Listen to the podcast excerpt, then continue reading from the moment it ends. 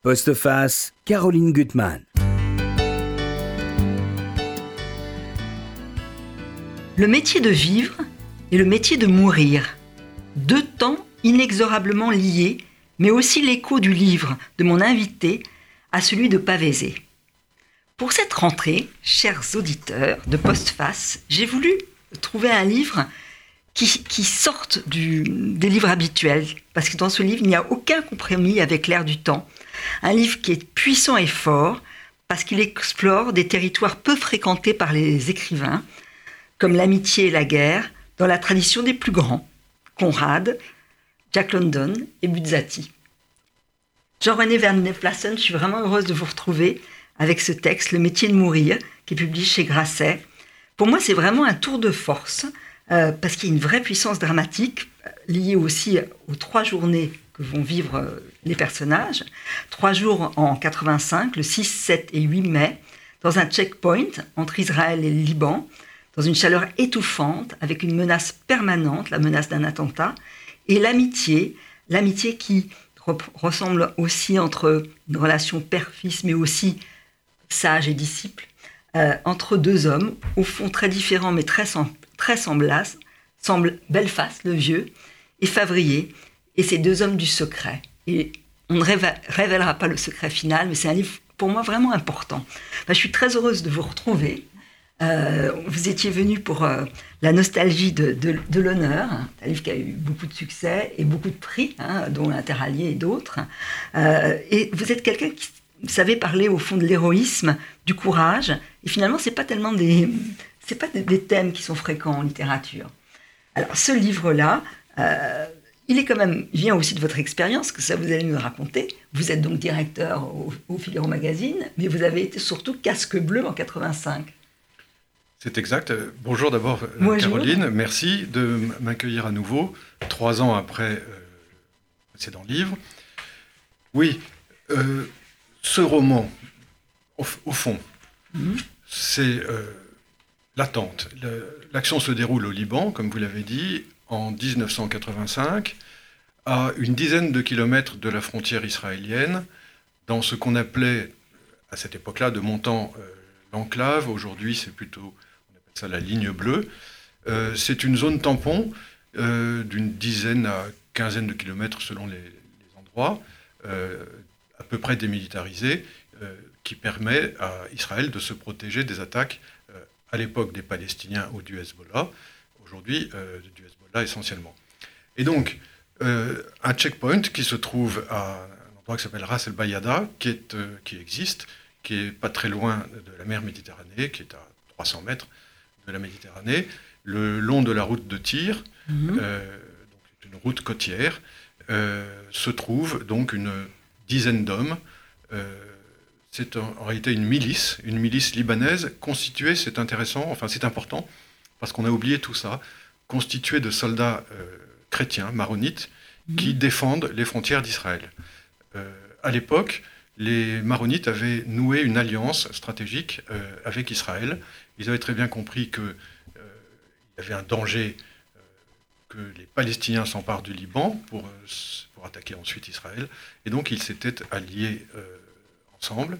Et tout ça était dû à l'action de Béchir Gemayel, qui était à l'époque le chef du parti, chef des forces libanaises et, du parti, ce qu'on appelait à l'époque les phalanges. voilà. Et donc cette milice est dirigée par un vieux soldat qui s'appelle Belfast. En réalité, c'est un mmh. pseudonyme, puisque ce soldat, 58 euh, ans, euh, est sorti des cadres, euh, il a quitté Tsahal et il dirige ce checkpoint, donc, comme je vous le disais. La vie de Belfast est une somme de tout ce que peut faire un homme dans une vie. c'est pour ça que j'ai voulu raconter la vie de cet homme. Mmh. Il est survivant d'un camp d'extermination. Euh, il, euh, il, fait la guerre avec les Français en Indochine contre le Viet Minh. Euh, il s'engage ensuite dans Tsahal, où il devient un officier légendaire. Et il, atteint, il atteint le, grade de colonel. Il, atteint le grade de colonel. Oui. et voilà. Et, donc, il décide, plutôt que de prendre une retraite pourtant amplement mérité, il décide de continuer à combattre pour défendre son pays. et donc il s'engage dans cette milice maronite. Alors, il est respecté de tous, mais c'est vraiment l'homme du secret. Il cache beaucoup, beaucoup de choses. Mais voilà, les, tous le respectent. il faut dire quand même que cet abri, c'est rien. Il y a un toit de tôle, on est exposé sans arrêt. C'est des parpaings, c'est construit avec rien. Donc ils sont sans arrêt menacés. Ça, vous le montrez très très bien. Et ce Belfast, on, on va revenir, il est quand même amoureux de cet endroit. Il est devenu, il, a, vraiment le sentiment que c'est là où doit se terminer son destin, où doit jouer son destin. J'aimerais lire un, extrait parce que la langue du livre est, très belle, je trouve. Euh, voilà, euh, on l'appelle le vieux, hein, euh, elle fasse le vieux. De là, du, du, checkpoint, le vieux pouvait embrasser du regard toute la baie qui allait jusqu'à Tyr. Il ne se lassait pas de contempler ce panorama grandiose, avec la vieille ville mythique, dont il voyait la masse blanche émerger au loin, enchâssé entre le bleu de la Méditerranée et les vertes étendues des plantations d'orangers et de bananiers. Ce paysage, il avait l'impression de le connaître par cœur, alors que chaque jour le transformait et le rendait différent de la veille. Regarder la mer changer de couleur au gré du jeu des nuages avec le soleil, avec ses milliers de reflets qui scintillaient à la faveur des vagues et de leurs mouvements hypnotiques, lui procurait une sensation d'apaisement intérieur qui se conjuguait à maintes reprises avec un sentiment de volupté. Il saisissait alors l'espèce de ferveur mystique que peut provoquer chez les vieux sages bouddhistes la contemplation du monde, fût-il en guerre? Lorsqu'il observait ainsi la ville de Tyr au loin, comme il le faisait chaque jour depuis des mois et des mois, Belfast en venait à croire qu'il était enfin parvenu au terme de sa longue course et que Ras el Bayada était le lieu où il serait appelé à poser son sac pour toujours. C'est le lieu de son destin et surtout l'apaisement. Il arrive, avec le poids de, souffrance qu'il a et qu'on va découvrir au fur et à mesure du livre, il a des moments d'apaisement. Il les trouve dans l'immédiateté de la beauté des choses. Il s'est posé son regard. Tout à fait. Alors, je pense que les soldats vivent au contact de la nature, hein, en règle mhm. générale. Euh, Belfast, qui a tant souffert, qui a vu toute sa famille disparaître sous ses yeux dans un camp d'extermination, qui a survécu par miracle, euh, il faut le dire, mhm. euh, cherche un lieu où poser son sac, euh, cherche un lieu où apaiser sa mémoire. il y a une autre guerre qui est racontée dans ce livre, qui est une guerre intérieure, qui est la guerre contre mhm. les souvenirs, qui est la guerre contre la souffrance, contre la perte d'être cher, puisque tous les êtres qu'a pu aimer cet homme disparus et sont morts de mort violente. Alors, il est seul, hein il n'a il a pas d'enfant. Il, a, une femme qu'il a éperdument aimée, Ruth, qui, a, qui est morte d'une façon épouvantable, euh, égorgée par un Palestinien. Ah, et, et, et, il a, et ça on va y revenir, c'est très important, l'idée d'une vengeance qui sera réparation. Parce que pour qu'il puisse se reconstruire, il va falloir qu'il répare à un moment ou à un autre. Tout à fait. Alors, euh, de ce point de vue-là, l'histoire abracadabrante dont on ne dira pas trop aujourd'hui pour ménager le suspense. Parce que je le dis dans le livre, vraiment, il y a une tension, mais permanente. Permanente. Euh, ce, roman, c'est aussi l'histoire d'une vengeance, un petit peu à la manière du comte de Monte Cristo, quand euh, Edmond Dantès décide de châtier euh, mm. tous les hommes qui, ont provoqué sa ruine et le, le départ de sa fiancée. il y a aussi dans ce livre un destin miraculeux, miraculeux qui me fait penser parfois à la liste de Schindler, Mhm. Sauf que là, il s'agit d'un seul être humain, alors que, la liste de Schindler, c'était l'histoire, de, ça représentait des mhm. centaines d'êtres humains. Alors, c'est-à-dire, ce, ce, miracle tient aussi au fait que Belfast euh, cite, il connaît l'Ecclésiaste par cœur. Ça, ça, le nourrit tous les jours. Et c'est extraordinaire. Il le cite, et il va le citer à un jeune garçon. Et là, c'est aussi une des parties très importantes de, votre livre. Bah, c'est l'amitié qui va naître entre deux hommes différents et aussi la proximité de la mort qui rend l'amitié encore plus forte, ça vous le montrez très très bien. Euh, il a un élan vers un jeune garçon qui s'appelle Favrier, qui est catholique, plutôt un jeune bourgeois. Et tout de suite, il, le voit et il se dit c'est un bon gars. Et au départ, dès le début, il se dit ça aurait pu être le fils que j'aurais rêvé d'avoir. Oui, cette, cette histoire d'amitié entre ce vieux soldat, ce vétéran et ce jeune euh, engagé euh, a aussi des aspects euh, père-fils, donc filiaux mhm. et paternels. Euh, va peu à peu, alors qu'il avait fermé son cœur à, la souffrance, donc au sentiment, pour ne pas souffrir, justement, il avait fermé son cœur au sentiment, avec ce jeune homme pour lequel il se prend d'affection, il se dit après tout, il pourrait être mon fils. Alors ce jeune, je vous fais juste une petite parenthèse, ce jeune garçon, il y a quelque chose qui le frappe chez lui, parce qu'au fond, il y a des échos chez, chez, chez eux. Euh, c'est aussi un garçon du secret. Et, vous écrivez, il, a, il, entend sa voix, il avait une voix singulière comme étouffée, une voix qui semblait venir de loin, des profondeurs de lui-même, mais avec une étrange douceur. C'est tout ce que cache en lui Favrier. C'est mmh. Favrier, ce jeune garçon. Qui vous ressemble un petit peu, hein, on peut dire. Euh, merci du compliment.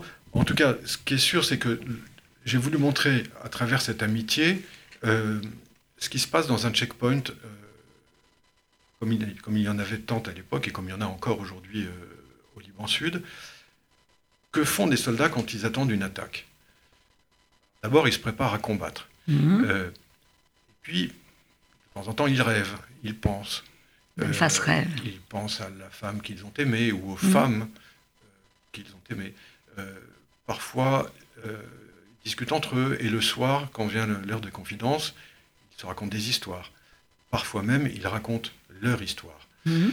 Et c'est dans ce processus que va être pris ce Belfast, euh, dont le vrai nom dans le roman est Ariel Perlman. Mhm.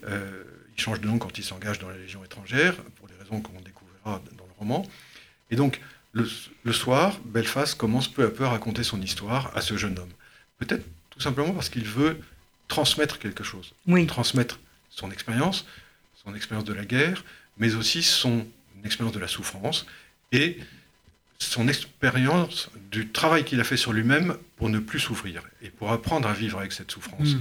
Et en ce sens, l'Ecclésiaste, auquel vous venez de faire allusion, Caroline, euh, est un des éléments une des béquilles sur lesquelles il s'est appuyé tout au cours de sa vie pour apprendre à dompter cette souffrance et à atteindre une forme de sérénité ou de sagesse. L'Ecclésiaste est un des livres de sagesse de l'Ancien Testament, comme vous le savez. Mhm. Euh, c'est d'une profondeur euh, inouïe. Ah, c'est vrai que quand on a lu votre livre, on a envie vraiment de relire l'Ecclésiaste. Magnifique. C'est un livre absolument magnifique qui parle de la vie et de la mort, qui parle du soleil et du désert, qui parle de la sagesse, essayer d'atteindre, euh, et qu'il parle de la vacuité ou de la vanité de toute chose mhm. et presque de toute action.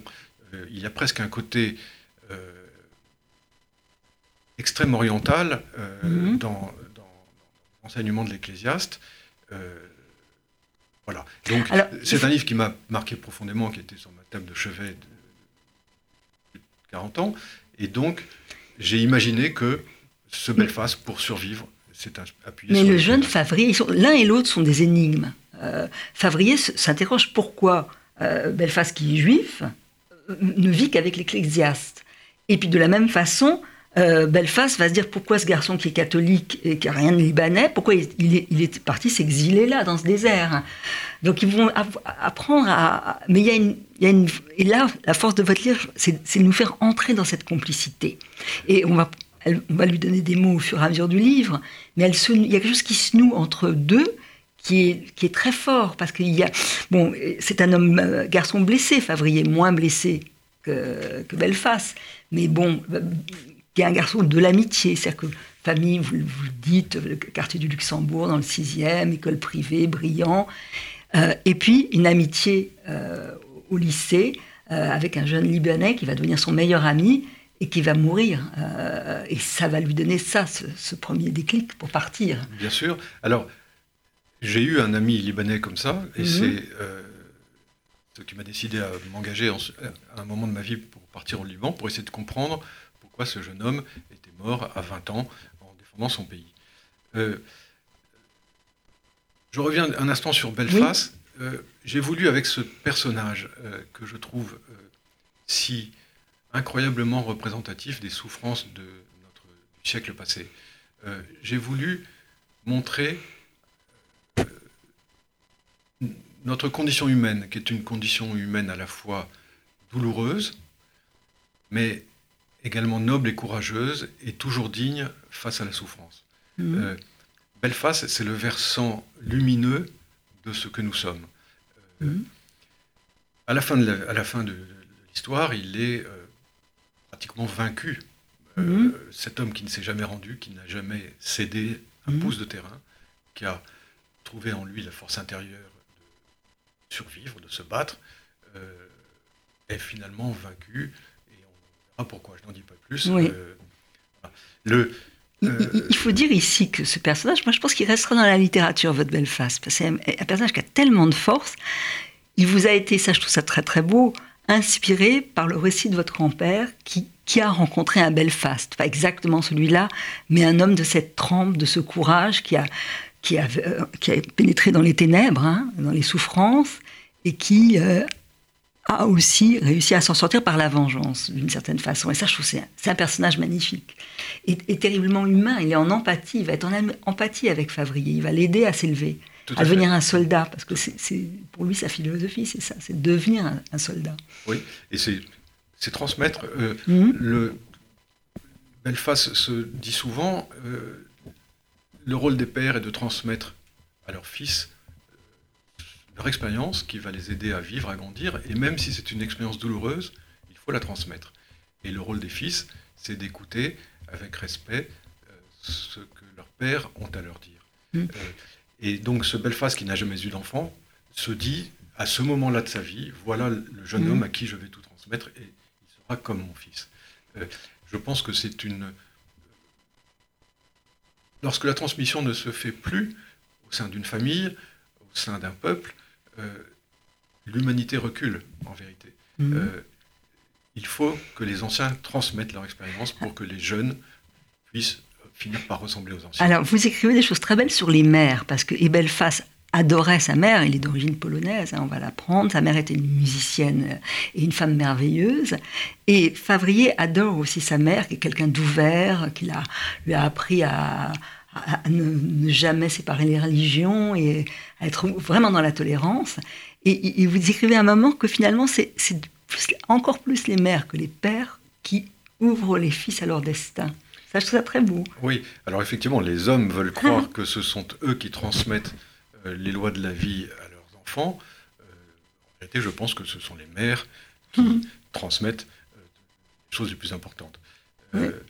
Et D'ailleurs, que fait un soldat quand il meurt au combat? Il crie maman. Oui. Ça dit tout ce que ça veut dire. Alors, en écho à Ruth, il y a une femme qui est très importante et qui reste mystérieuse dans le livre euh, pour Favrier, qui s'appelle Claire, une femme qu'il a vraiment aimée, qui est extrêmement belle. Euh, et il y a cette, voilà, cette blessure. Ils ont tous les deux cette, blessure qui se cache l'un à l'autre. Hein. Ils, ils, sont dans, la confidence et dans, dans la discrétion totale. Ça, c'est très beau. Alors, ce qui les lit, euh, il y a des choses, des phrases, moi ce qui m'a vraiment plu aussi dans votre livre, c'est cette idée d'une vocation de la guerre et, ce que vous montrez de l'attente, qui est terrible. cette vocation, Belfast, son père était, était, médecin et aurait voulu que son fils soit médecin. Et donc, il n'a pas envie d'être médecin, il n'a pas envie... Alors, est-ce que ça, c'est quelque chose qu'on vous a raconté, que vous avez imaginé? Parce que chez son père, dans le cabinet de son père, il y a un casque qui le fascine. Un casque de samouraï, oui. Euh, vous avez vu ça, un casque Un casque de, un, un, kabuto. Un kabuto. Euh, c'est le terme pour décrire ces casques de mhm. samouraï euh, que, que les guerriers japonais portaient pour effrayer leurs ennemis. C'était aussi un signe de distinction. Je me suis dit que ce casque euh, était une métaphore pour expliquer pourquoi ce jeune Belfast ne souhaitait pas au fond devenir euh, médecin, mais juste soldat. Euh, allez savoir pourquoi être désigné par votre propre destin pour devenir infirmier, mm. professeur, architecte ou soldat. il faut de tout un monde, c'est une banalité ce que je dis, pardon, mais il y a aussi des soldats. Et j'étais très frappé, euh, lorsque j'étais casque bleu au Liban, en 1985, de voir combien l'influence euh, de, l'armée sur la civilisation, sur la société israélienne, est plus puissante qu'elle ne l'est euh, en France. les soldats qui font un service militaire long en, mhm. Israël, on sont comme des poissons dans l'eau dans leur société. Je pense qu'un soldat est obligé de sortir en civil, de se cacher aujourd'hui par crainte d'agression ou autre. Ce n'est absolument pas le cas en Israël.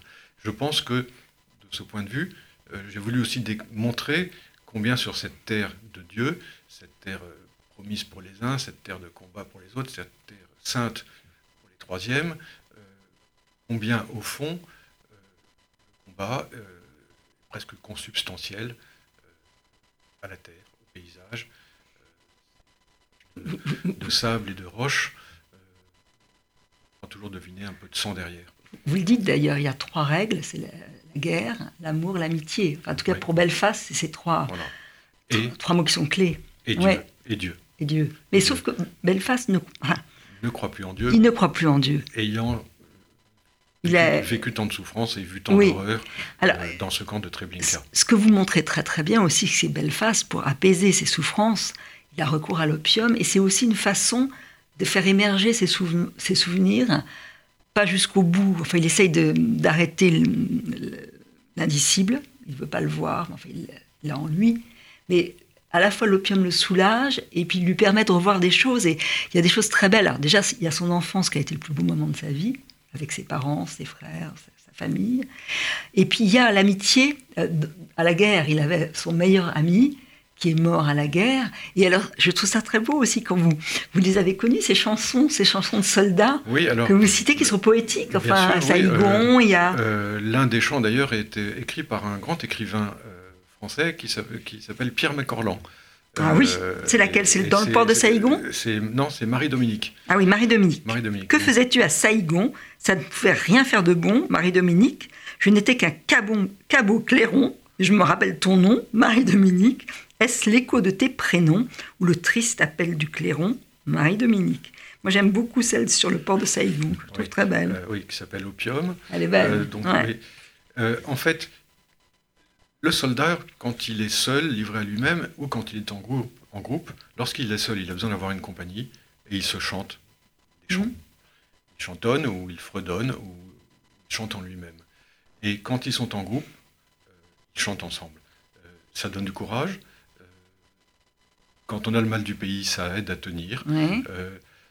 le, chant est une composante essentielle de la vie du soldat, tout comme la réflexion autour de l'idée de Dieu. Puisque, mhm.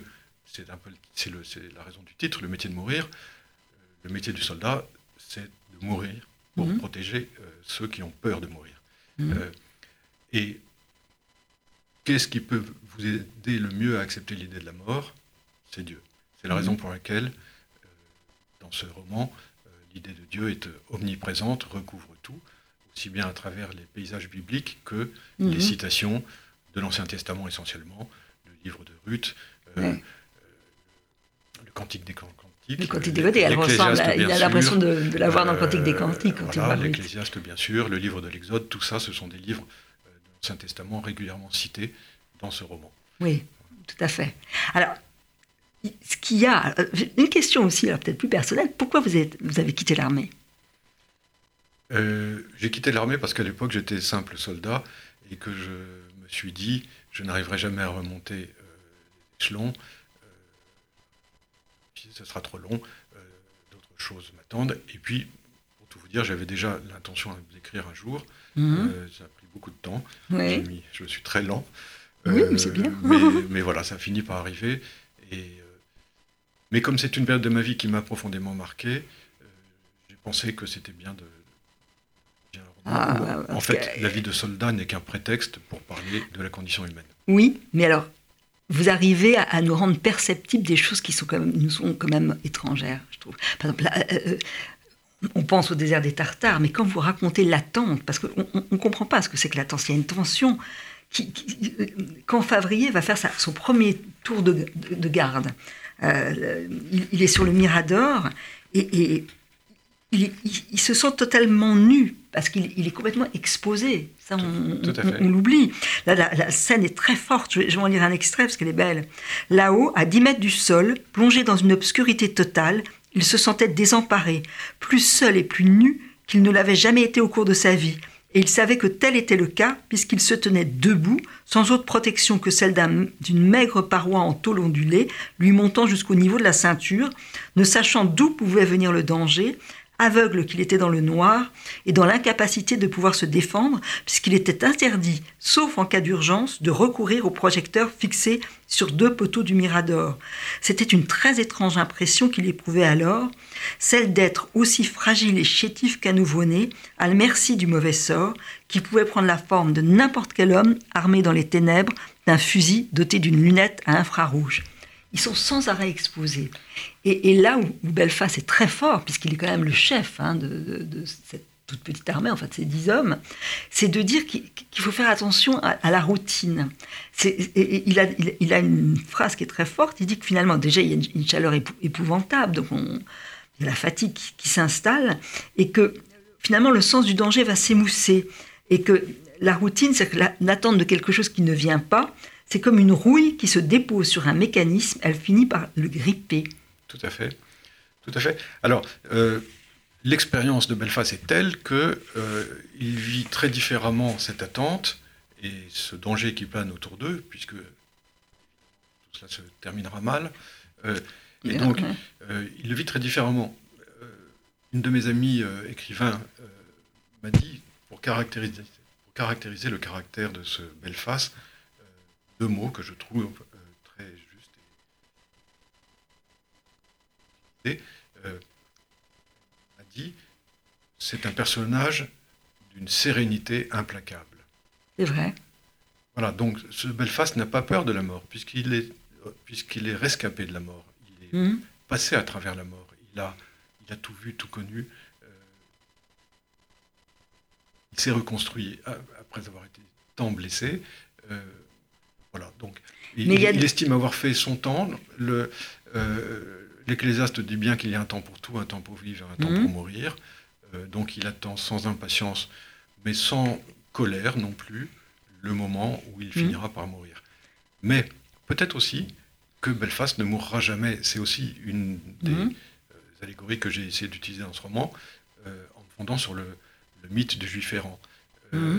Belfast est un type d'homme qui existera toujours, nous avons besoin de ce type d'hommes. Euh, des hommes qui n'ont pas peur de la mort, des hommes qui ne sont pas pour autant des brutes. Euh, mhm. euh, c'est un personnage métaphysique, c'est un personnage très fin, très, très, très subtil, mais qui a accepté de faire ce métier, d'exercer ce métier, parce qu'il faut bien le faire. Mhm. Mais alors, par exemple, dans les autres, ils sont tous quand même conscients de la mort. Il y a Red, là, qui, va, qui va dialoguer avec, avec Favrier, lui dit voilà, euh, c'est le destin, c'est la chance ou la malchance. Euh, tu seras peut-être euh, au checkpoint quand ça va exploser. Et comment le savoir? Parce que le danger vient de partout. Ça peut venir de la mer. Ils disent qu'il y a eu un danger des Palestiniens qui étaient venus et ça, leur attaque n'a pas marché, mais quand même, le danger vient de la mer. Il vient de toutes les voitures qui, qui font, qui font la queue au checkpoint. Et, et, malgré la, plus grande surveillance, parfois, on, voilà, on, ne repère pas le mal. Bien sûr, bien sûr. Et, ils en sont conscients. Bien sûr. Euh, mais il y a une sorte de, fatalisme euh, qui s'installe dans l'esprit mhm. de ces hommes, dans l'esprit de ces soldats, euh, qui est de se dire, après tout, ce sera peut-être mhm. mon tour dans une heure, et peut-être ça sera dans trois jours. Il y a une scène que je trouve très forte aussi. Ils sont dans, dans une, Favrier et Belfast vont se promener. Et il y a une crique et il y a la mer. La mer, elle est tout le temps là. Et euh, ils veulent se baigner. Je, je, lirai ce passage que je trouve très très beau. Et on comprend qu'au fond, on, doit toujours être protégé par quelqu'un d'autre. Bien sûr. Euh, il y, y, a toujours des sentinelles armées à chaque pas. Bien sûr.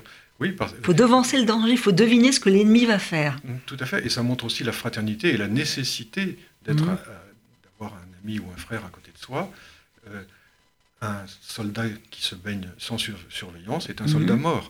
Euh, donc il faut une sentinelle pour permettre euh, à un soldat de se baigner. Donc ils ne vont jamais se baigner seuls, ils sont toujours au moins deux ou trois. Au moins deux ou trois. Voilà. Et, mais je trouve que c'est une assez jolie métaphore de la nécessité d'être euh, toujours accompagné, de ne jamais être seul. Euh, mhm. oui. Ils ont besoin de ça, tout à fait. Alors, ce qui est beau aussi, c'est que euh, Belfast, qui est l'énigme absolue quand même à, cet endroit-là, on va, on va nous révéler son identité par plusieurs biais. Il y a un, Israélien qu'il connaît bien, qui va, parce qu'il sait que euh, Favrier a été choisi par Belfast, il va lui révéler certains détails de, la vie, enfin des détails très importants de la vie de, Belfast. Et puis d'autres connaissent des bribes. Tout à fait. Donc, alors c'est effectivement ce personnage du commandant Yari, euh, qui est un officier de blindé mhm. euh, de Tzahal, a connu Belfast au, cours des, jours et va dévoiler peu à peu le mystère l'incroyable mystère de la vie de cet homme, d'ailleurs dont il ne connaît pas tout. Non. Euh, et euh, comment vous dire, c'est un. C'est, avec ce commandant Yari, j'ai voulu montrer combien. Euh, dit combien l'armée israélienne est imbriquée dans la société israélienne. Ce n'est mhm. pas un hasard si ces deux frères sont également dans Tsahal, dans l'armée de l'air, mais dans Tsahal aussi. ce pays Israël et ce pays, le Liban, euh, devraient euh, retrouver le, chemin de l'amitié qu'ils avaient euh, autrefois, de la guerre civile. ce n'est peut-être pas impossible, il ne vous a pas échappé qu'il y a beaucoup d'actions aujourd'hui en Espérons que Israël ne restera pas le seul point d'appui occidental mhm. dans cette région et que le Liban pourra le C'est aussi un des aspects dans ce roman, évoqué de, dans, manière euh, en filigrane. on voit aussi ce qui est un des paradoxes de, Belfast, c'est que il est, il est, visionnaire, c'est qu'il voit le cycle de, de, de violence, d'hostilité qui vont, qui vont arriver dans, les années qui vont suivre. Hein. Il le sait, il en est conscient, il a quand même l'idée, au fond, presque d'une malédiction, malédiction du peuple juif, euh, et puis malédiction du mal, quoi, qui se répète. Et malgré cela, il a une sorte de jouissance de l'immédiat. Il, arrive, ce que dit, a dit votre ami d'ailleurs, ça. Tout à fait. Euh, à s'en abstraire, alors qu'il a une souffrance absolue en lui. Cette sérénité implacable. Oui. Euh, parce qu'au fond, euh, Belfast est un homme qui a perdu la foi tout en cherchant Dieu. Mhm. Et toutes ces descriptions que je me, me, suis efforcé de faire de la manière la plus juste qui soit et la plus honnête, des paysages là-bas, euh, sont, font peut-être la, façon pour Belfast de se sentir appartenir au vaste monde, à l'univers. Et donc, mhm. il y a effectivement un côté panthéiste dans la description de, ces paysages. Euh, mémoriaux, intemporels, éternels, ce ciel qui est toujours le même. Euh, Ça, vous l'avez ressenti quand vous étiez là-bas? Évidemment. Je pense que si je pas décrit Ouais, vous n'auriez pas. Et on peut pas, et on peut pas survivre si on n'a pas ça, cette espèce de béatitude là. Voilà, Donc il y a euh, une espèce de sagesse euh, acquise euh, avec le temps et qui permet de la vie, parce que mm. il y a quand même beaucoup d'horreur dans la vie, il y a quand même beaucoup de souffrance. Et, dans sa vie particulièrement. Et dans sa vie particulièrement. Alors il y a cette scène que je trouve très belle. Vous êtes baigné là, dans cette crique? Bien sûr. Et alors, euh, décrivez-nous, parce que finalement, il n'y a, pas de plage, on descend directement par les rochers, comment on fait C'est une falaise, c'est ça C'est une grande falaise de euh, pierre calcaire, et euh, pour y parvenir, il faut emprunter un chemin qui longe la falaise, et on arrive soudain dans une crique qui est protégée parce que la falaise la surplombe, et de là, on peut s'élancer, plonger dans la Méditerranée.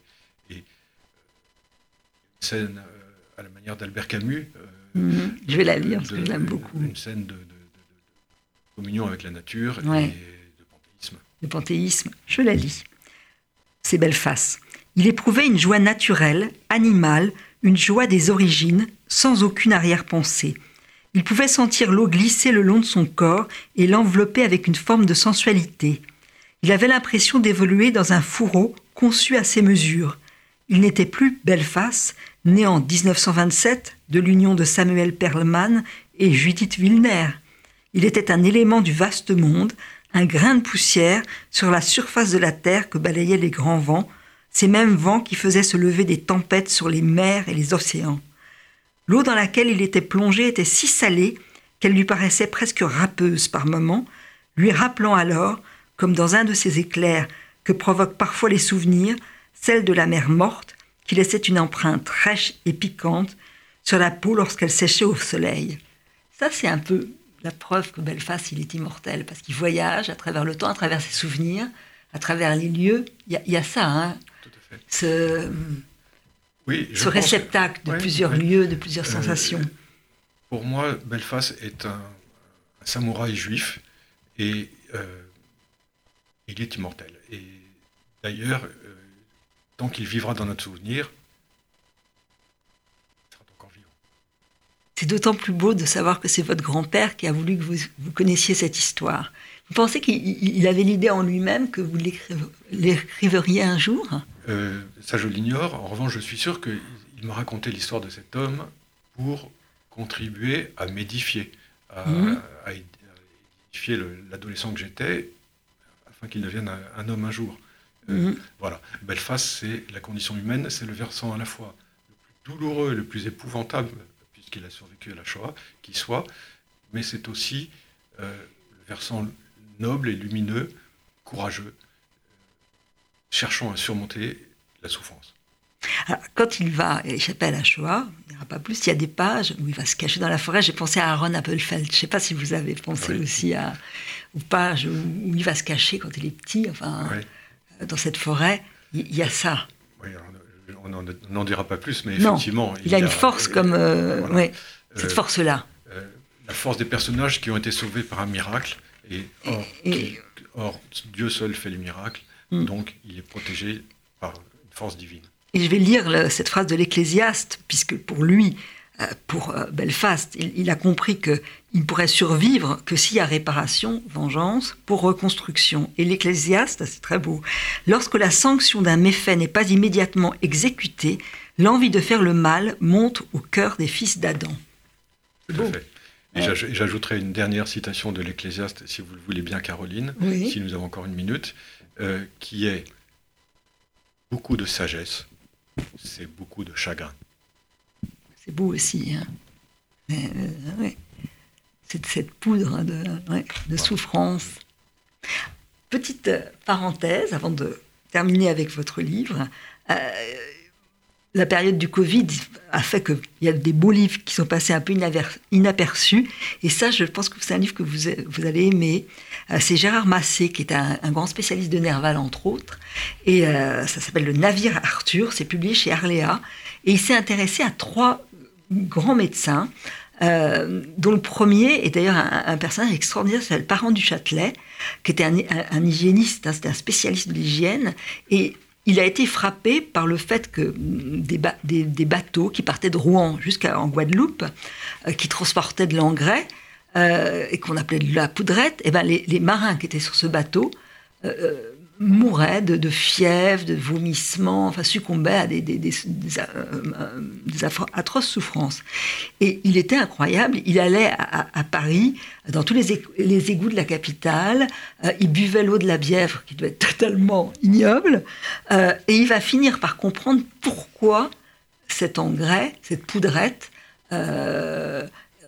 s'est transformé dans l'humidité du, bateau. Ça, ça vient, alors, il démarre sur le miasme et la jonquille, c'est vraiment, il parle de, des choses putrides pour arriver à autre chose. Et avec cette humidité, c'est ça qui a complètement empoisonné euh, tous les marins. Puis ensuite, il y a un portrait de, du père de Proust, hein, qui c'est un médecin extraordinaire, l'Adrien Proust, et puis il termine avec des touches. Euh, alors là, c'est un, portrait très vache, mais bon, on a le droit. Euh, de, dire de Céline sur l'homme Céline, qui, était quand même, un, personnage épouvantable. Mais en tout cas, c'est un livre très singulier. Euh, euh, qui, voilà, je pense qu'il faut lire. Le navire Arthur et autres essais, Gérard Massé, c'est un petit livre, hein, c'est trois, trois textes, et puis ensuite il y a des petits essais littéraires, hein, c'est voilà, c'est plusieurs textes réunis là, chez Arléa, mais en tout cas c'est une belle langue, et ça, ça ouvre sur des, des médecins qui ont, étaient quand même des pionniers quoi, dans, leur, dans leur regard sur le monde, enfin des aventuriers, mmh. comme quoi, vous voyez, la médecine et, et soldat, c'est peut-être le lien euh, qu'il y a entre euh, le père de, Belfast et lui. Hein, il y, a, y, a, y, a, des, des liens entre les deux. Ce qui est sûr, c'est que si ce livre, Le métier de mourir, peut contribuer à faire connaître la figure incroyable de cet homme qui a réellement existé, euh, j'estime que, j'aurais rempli ma mission. Mais bah, moi, moi c'est un personnage que je vais rester en moi. J'espère que, à travers ce livre, Belfast sera réintégré dans mhm. notre mémoire collective. Je pense que Mhm. Ah, c'est un livre qui est l'histoire d'une transmission hein, euh, entre Belfast et Favrier, euh, d'un élan d'amitié, de, vraiment dans laquelle vous nous faites pénétrer. Et en même temps, ce livre, c'est aussi une transmission, celle de votre grand-père et celle que vous faites au, au lecteur. Et c'est un personnage vraiment fort. Hein. et votre livre est très fort euh, parce qu'on rentre vraiment pleinement et, dans la richesse des mots et dans les lieux que vous décrivez et dans la vie de ces hommes euh, et des femmes qui sont autour d'eux, autour d'eux hein, qui sont très importantes dans le livre. C'est vraiment un livre très fort. Voilà, je trouve que c'est et pas facile parce que je pense que de parler de, la, de l'armée, de la guerre, c'est pas facile du tout. Euh, et que voilà, il fallait faire comme vous avez fait. Donc il faut lire Le métier de mourir euh, par Jean-René van der Plasten chez Grasset. C'est vraiment un très beau texte. Merci. Merci Caroline. Merci Caroline.